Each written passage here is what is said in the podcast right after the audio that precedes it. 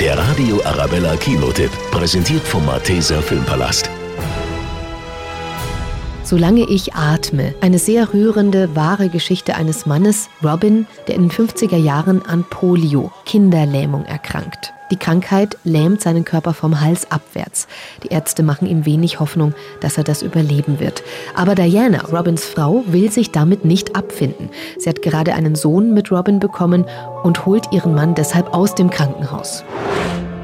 Ich liebe dich und ich möchte, dass unser Sohn seinen Vater kennenlernt. So kannst du mich nicht lieben. Doch kann ich. Robin wird das Krankenhaus verlassen. Niemand mit der Behinderung ihres Gatten kann außerhalb eines Krankenhauses überleben. Hat es schon mal jemand versucht? Wie geht's dir, Schatz?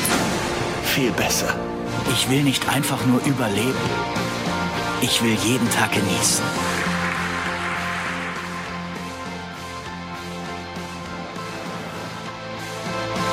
Meine Liebe.